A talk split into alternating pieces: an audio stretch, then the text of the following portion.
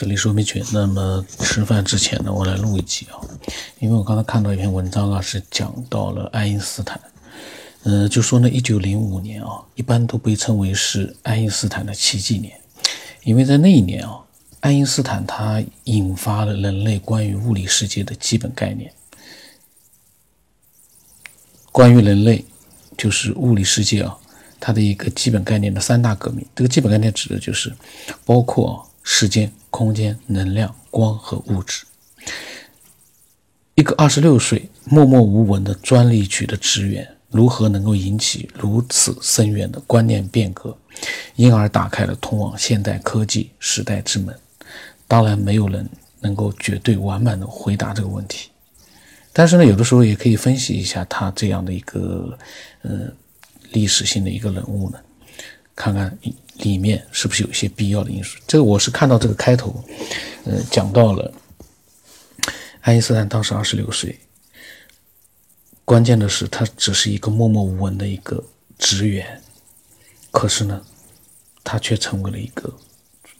最伟大的可物理学家之一。这个里面其实是最能让人思索的，就是我们往往。其实，在我们周围，包括很多听众的心里面啊，他们经常会对一些已经有了很大名气的这样的一些呃科学家或者各种各样的这样的一些人呢，对他们呢是顶礼膜拜的。然后呢，对一些没有名气的人呢，嗯，也并不了解的人呢，就会觉得他们都是不值得一提的，他们的想法，他们的各种各样的想法都不入流。这是很多喷子，嗯，包括很多正常的人呢，都是一个这样的一个习惯性的一个思维和做法。我刚才看到这句话，我就在想，如果爱因斯坦他是我们身边的一个人呢，你会相信他成为全世界最著名的科学家吗？他告诉你，他发现了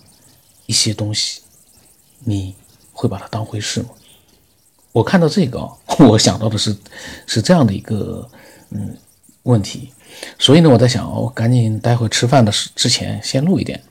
那么可以先讲讲爱因斯坦啊，就他呢，首先一个就是爱因斯坦呢，他非常的幸运啊，他在那个时段，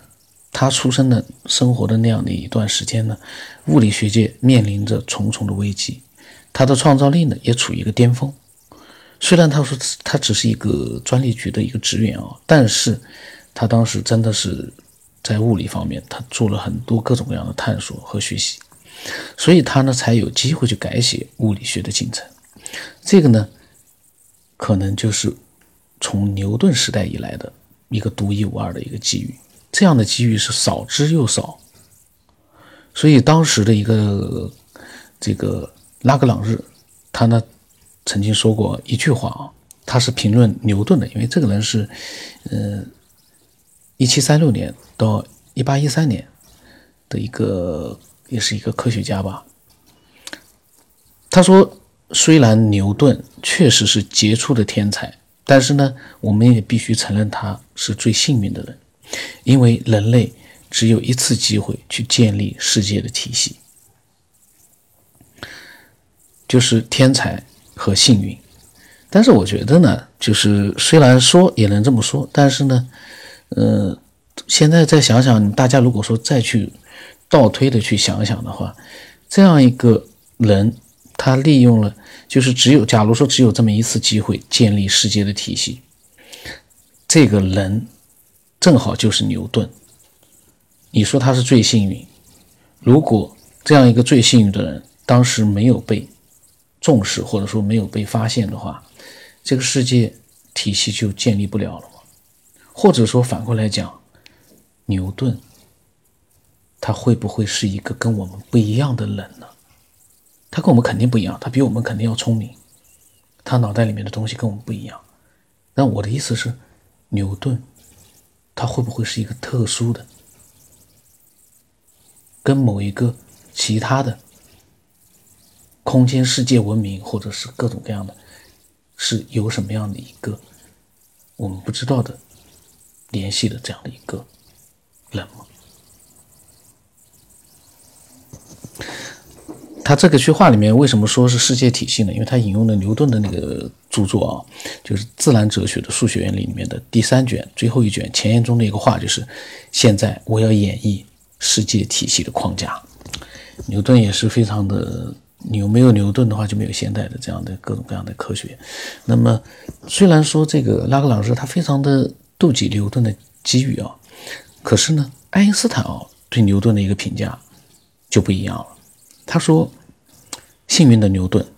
幸福的科学童年，他既融合了实验者、理论家、机械师为一体，又是禅式的艺术家。因为他的很多东西，他必须要把它表达给所有人去看。所以爱因斯坦说呢，牛顿屹立在我们面前，坚强、自信、独一无二。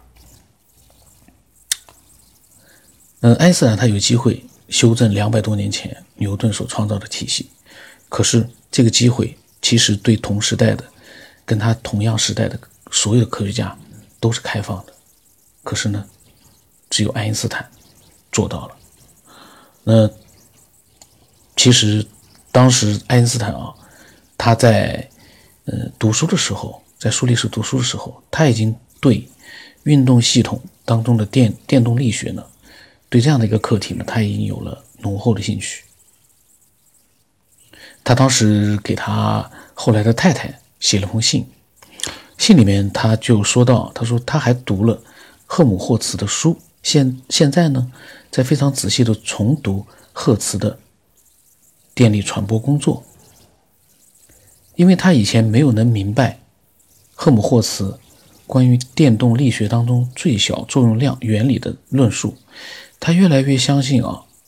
今天所了解的运动物体的电动力学和实际并不相符，可能有更简单的一个理解的方式。这是他给他未来的老婆写的信里面的一段话。所以，他他呢追寻更简单的理解方式，在这封信发出去之后的六年，他呢引导出了狭义相对论。其实当时除了他之外，很多的科学家对这个科目也很感兴趣的，都是著名的科学家。嗯，但是呢，后来呢，爱因斯坦把它首先一个发出来，然后这个里面说到，爱因斯坦其实并不是第一位写下那个伟大的转换公式的人，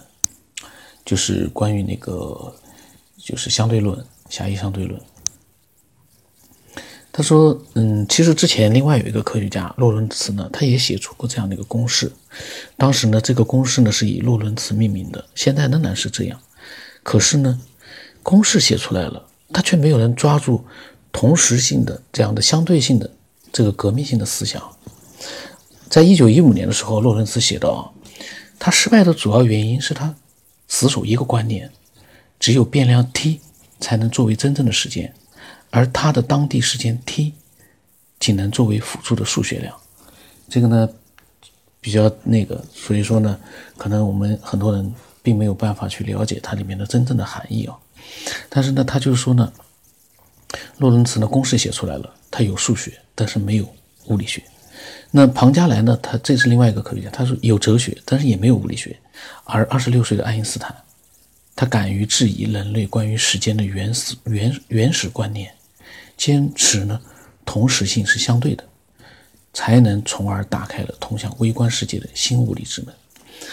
现在我们回过头去看，我们现在去看，感觉好像自己哦，爱因斯坦怎么样的那个？其实大家如果说设身处地的，在当时的那样一个环境里面去去看的话，爱因斯坦这样的去质疑一个对时间的原始观念，可以说是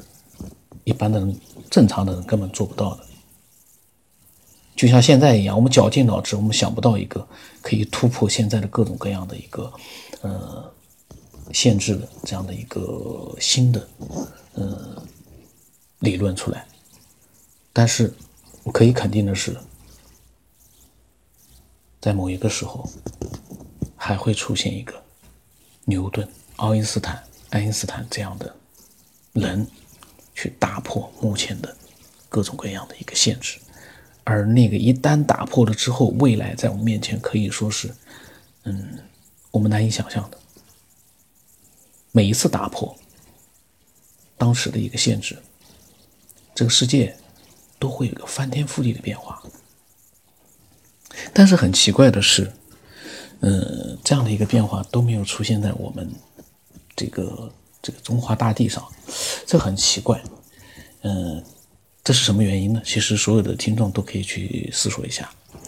嗯，就是当时其他的科学家没有抓住那个时代的机遇，而所有的今天所有的物理学家也都同意是爱因斯坦创建了狭义相对论。嗯。那么，有的人呢，也会觉得说，对庞加莱和洛伦茨来说，这样是否公平？因为毕竟，呃，他们也都跟这样的一个狭义相对论啊，曾经也都沾边过。那么，有一个科学家怀特海，他说过，科学的历史告诉我们，非常接近真理和真正懂得它的意义是两码事。每一个重要的理论都被他的发现者。之前的人说过，这和其实我们节目之前出现的很多情况，其实都是类似的。有很多的分享者说：“哎呦，那个东西什么之前有人说过了，那个东西我曾经我在之前节目里，我其实也多次发表过我的想法。我们现在所谈的一切，几千年前可能都有人已经谈了好多遍了。但是为什么还要谈？因为这样的一些东西，它在不断的在。”慢慢的在变化，在演化，你看上去是好像是一样的，但其实已经开始不一样了。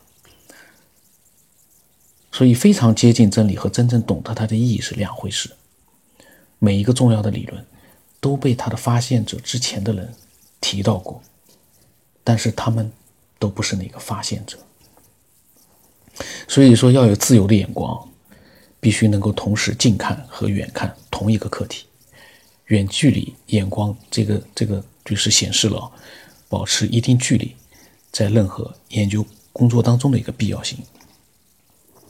但是它还要和近距离的一个探索相结合。所以呢，所有的探索，从我们旁观者的角度来说，我们也能够去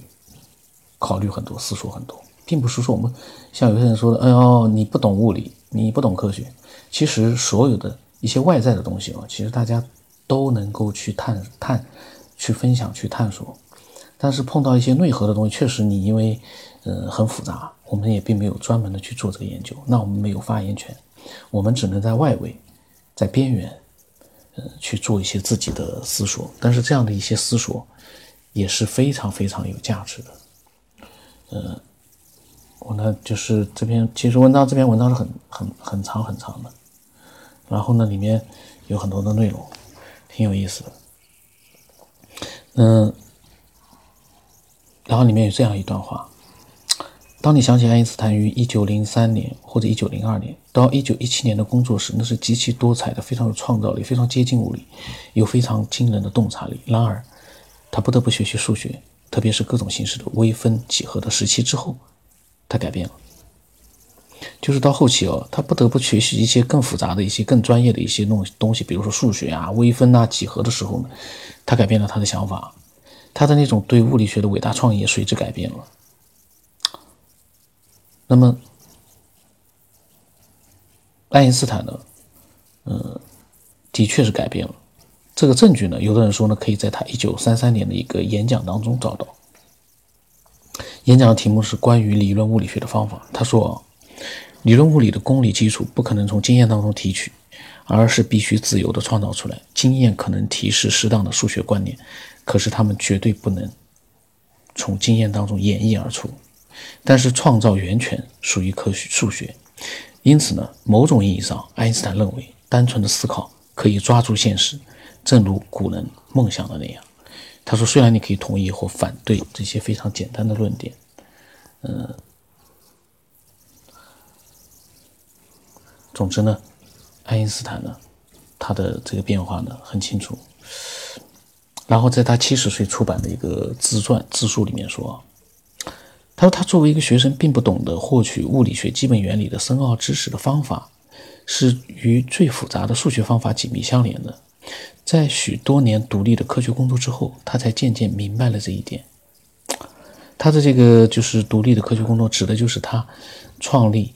呃，创建。广义相对论的长期奋斗，长期奋斗改变了他。但是呢，这个改变也并不是说他往更好的方向改变了，因为有科学家，有个科学家是叫拉比，他说不是的，他的新眼光变成了徒劳无益的走火入魔。呃，但是呢，也有人说呢，他的新眼光改写了基础物理日后的发展进程。爱因斯坦逝世到现在已经几十年了，去世，他的追求已经渗透了理论物理基础研究的灵魂，这是他的勇敢、独立、倔强和深邃眼光的永久的证明。这篇文章呢，就是其实我呢，其实看到了，因为我最大的一个感慨就是这样一个寂寂无名的这样的一个小人物，他能够成为一个最伟大的科学家。这在我们国家无法想象，为什么？环境，这个环境不是说大环境，人和人之间的一些东西，一些土壤性的东西不存在。很多人他们的眼里，他们其实嘴上很多人在说人人平等啊，自由民主啊，都是在嘴上面讲。当我们的身边出现这样的一个一个什么电报局的这样的一个小职员，他说他有了这样的一个发现，他写了这样的一个论文，会被那些科学家，或者甚至于说被我们这样一些普通人重视？当然，当然了，爱因斯坦是个个例，爱因斯坦是一个在这个全球范围里面也是一个个例，这样的一个人。我在想啊，跟牛顿一样，会不会是也是啊，受到了某某种启示，然后呢，他才发现了各种各样的东西。那么这期呢，反正是我临时看到了这篇文章，我录的，嗯，也没有什么更多的一个，里面很多内容我把它删掉了，我把我觉得有意思的内容呢，呃，把它录出来了，嗯，那么欢迎啊，更多的人来分享，然后很多的分享我没时间录。好长时间没录了，嗯，我在想，嗯，可能下来呢，我会比较空一点，我要多录一点了，嗯，每一期的节目，虽然说力量非常的微薄，但是对这个世界来讲，可能会有一点点的，一点点的改变，无形当中啊，所有的一切力量都是不能低估的，但是喷子的力量呢，虽然大，但是喷子呢，说句实话。嗯，这个节目就是打击喷子的这样的一股力量。那么，我的微信号码是 x 五三四七八五八四五。呃，今天就到这里了，录完去吃饭了。